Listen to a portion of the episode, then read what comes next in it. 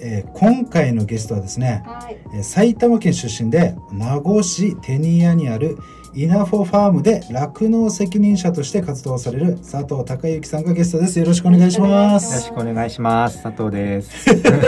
すごいなんかこの柔らかいねね雰囲気でなんかあの若干打ち合わせ中も癒されながら喋ってたんですけどもあの佐藤さん自体はあれですか？なんかこういうメディアみたいなのはあの初めてですね。初めてですか、は い緊張は？緊張します、ね。そうなんですか。だから意外にポーカーフェイスという あの多分やっていく感じでなんかほぐれてくると思うんで、はいよろしくお願いします。ははい、というところであの、まあ、今回もですね、えー先にアンケートを送らせていただきまして、私の方でまず3つのポイントを抽出させていただきました。1つ目に自分次第。2つ目に沖縄移住。3つ目に酪農。この3つがポイントかなと思いました。それを合わせたラベリングとして、新たな酪農イノベーター。そういったものかなと思います。その理由としては、佐藤さんは現在、えー沖縄名護市で酪農や農業を通して食や仕事命の学びを伝える活動をされていますそんな佐藤さんの思いの一つに100年先も続く放牧酪農の確立そういったものがあります現在の酪農や農業などの経営の厳しさ人材不足などの課題をこれまで以上に、えーそういう酪農や、らえー農業の可能性を模索し経済性や、えー魅力魅力を高めることで課題解決に取り組んでいますそんな思いを持ち活動される佐藤さんはまさに新たな酪農イノベーターだと感じこのようなラベリングをさせていただきましたよろしいですか？い。恐縮です。恐縮でですはい。はい、というところで、まあ、今回のですね、メインテーマに行きたいんですが、まあ、人生、活動の理念なんですが、佐藤さんのお理念を教えていただいてよろしいですか？はい。はい。一応心がけていることっていうのは、はいあの環境のせいにしないことっていうところですね。はい。まあ、その環境のせいにしないというところなんですけども、その理念に至った経緯っていうのはどういったことがあるんですか？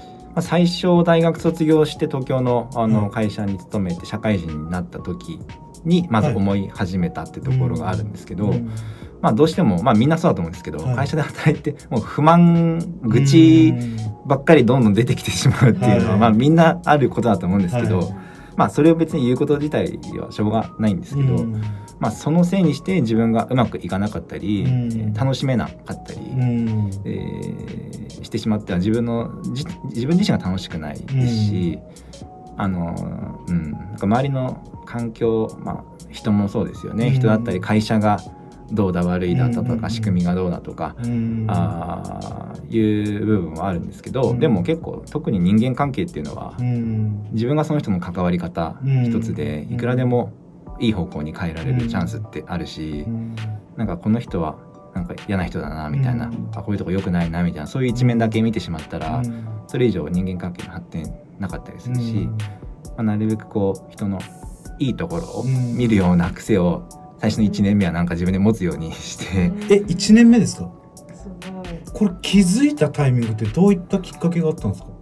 なんかそのえみんなすっごい不満とか言ってんじゃん。これでもそれだと結局自分前に進めなくないってなんかこう気づいたってことがってことですよね。なんか自分がやっぱやりにくくなるのが嫌だったんですね仕事が。うん。最初私経理部に配属はいはい。されて、はい。で結構社内でのこう事務方の女性陣たちに対してうん。システムの使い方だったりこううん。入力ミスありますよって言いに行ったりとかうん。する仕事だったりするんですけど そうすると各部署にこはいうつぼねさんって呼ばれるような強い女性がいるわけなんですけどもまああの人は怖いから気をつけないよみたいなこう先輩にすごい言われる。あの部署はあの人気をつけないみたいな。でも実際自分話しに行くうん。と全然怖くなくないみたいな、何がそんな恐れることがあるのみたいなとこがあったりして、あ、そういうところで話し方だったり接し方うでん全然違うんだなとか、うん。すごいに苦手だと思ってる人もいるけど、うん。自分はそうは感じないっていう人もいっぱいいるし、うん。そう考えると別に、うん、見方考え方接し方なのかなと思って、そういうのをちょっと意識して、まあ、変にごまするわけじゃないですけど、うん。まあ、そういう接し方すると、まあ、いい関係性も築けてきてるなって自分でも感じると仕事もしやすくなってくるし、まあ、そういうところが思ったきっかけではありますかね。うん。なんかあれなんですよね。佐藤さん自体がもともとなんかご自身をこう客観的に見るみたいなものがあるんですか？あるんですかなねんかそれって意外になんかなかなかね自分その環境を捉えてうん。なんかあの客観的に見るからこそみんながそう言ってること、うん。でも自分にあのこの、えー実際起きたこと、はい。あれ違くないってこう差異を見つけて、うん。えそれげえー原因ってなんだろうってなった時にあもしかしたらあの人が、えーそういう怖い人がいるって言ってるけどもその方の振る舞いがうん。その人のそれを引き出してるだけじゃないっていうそういうふうにうん。考えが至ってるじゃないですか。うん。でそれってすごい客観的なうん。見方ができてる方だなと思ってですね。なんかそういうなんか思考の癖みたいのがあるんですかね。それ無意識で捉えてたってことですね。あ、はいすごそういうことなんですね。ええ。で、そこでですね、まあ、あの、まあ、そういったことにいろいろ気づきながら、で、結果的に環境のせいにしない。いわば、まあ、自分自身で、まあ、あの自分次第、うん。まさにそこなのかなと思うんですけども、でそこでですね、やっぱり、えーその場所、環境を自分で切り開ける、ん。まあ、そういった、えー考えに至ってると思うんですけど、そこの覚悟、うんものすごく私は今回これをお見せていただいて感じたんですけども、その場所とか、うん。そういったものを自分で切り開けるっていう時に、なぜ沖縄をこの今回移住の地として選んだのかっていうのもまた同時に気になったっていう部分があるんですけども。はい沖縄を選んだっていうのは、い本当たまたまご縁だったんですけども、まあ、ここに来る前に、えー福井県にある牧場で2年半働かせてもらって、まあ、そこを去年の年末でうん。辞めてから、うん。えー実は九州の方で、まあうん、大分に拠点を持ちながらぐるぐる回ってて、うん。えー独立できるような土地探しないないかなと思って探したりしてたんですけど、はいまあ、なかなか放牧酪農をやるような広い土地っていうのを、外の人が探すって難しい問題でして、どうしようかなとか思ってたところで、えー SNS でここの牧場のことを見つけて、はい。まあ、放牧酪農を一年中放牧してるっていうのが自分の理想に近いところもあったんで、うん。一度見に行きますって言ったら、うん。ちょうど今担当してる人がうん。年度末で辞めるしうん。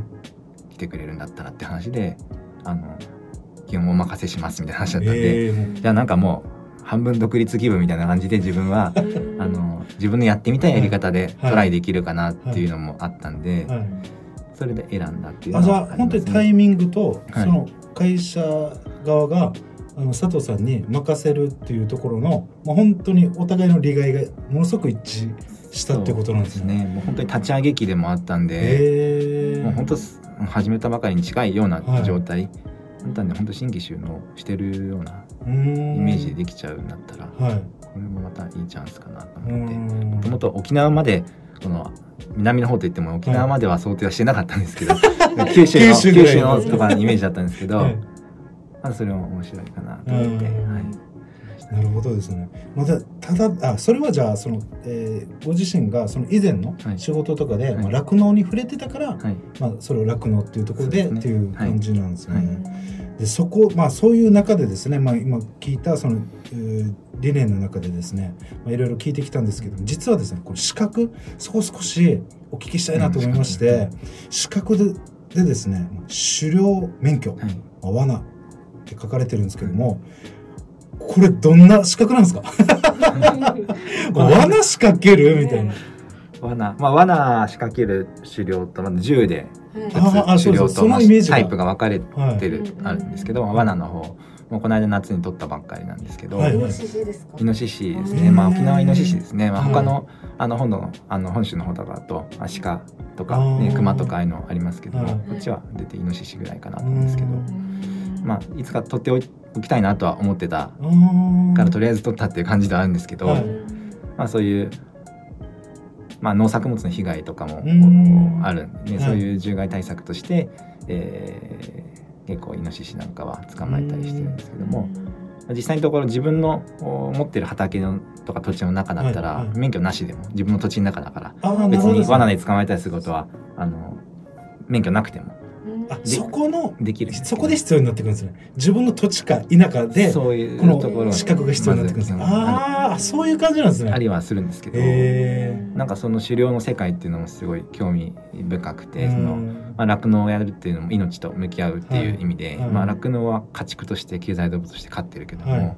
あくまで自然界にいる動動物の命をいただくってでもそれっていうのはすごい本質的な部分っていうか、まあ、昔の人ってそういうように生きるっていう生きるために、はい。まあ本当命と命で命がけで戦うわけですよね。はいまあ、そういうところの世界のもいろいろも向き合い方として考えてうんいろいろな情報も得る中で興味を持ってですね。で前の福井県の牧場行った時なんかはあのイノシシとか結構罠にかかっうん。自分の牧場の中でもかけて自分たちでさばいて血抜きして、はい。もう本当そのまま刺身で食べてみたり、焼肉してみたりとかした時に食べた味がはい。めちゃめちゃ美味しくて、今まで食べた肉の中で一番美味しいと思へったんですよね。だからこれがこう自然の味っていうか、うん。これが本当に美味しい味だなっていうのは自分の味覚としても感じられて、うん。なんかそういう意味でもグラグラスフェットっていうか今うん。牧場でやってるはい。草だけで飼う牛本来のうん。やっぱそういうお肉もうん。がやっぱ美味しいと思うしそういうところにもつながってなるほどですね。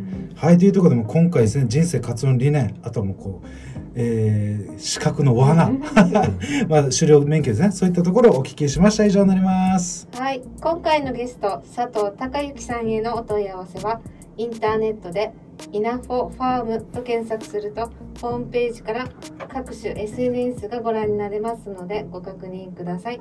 本日は以上になります。See you!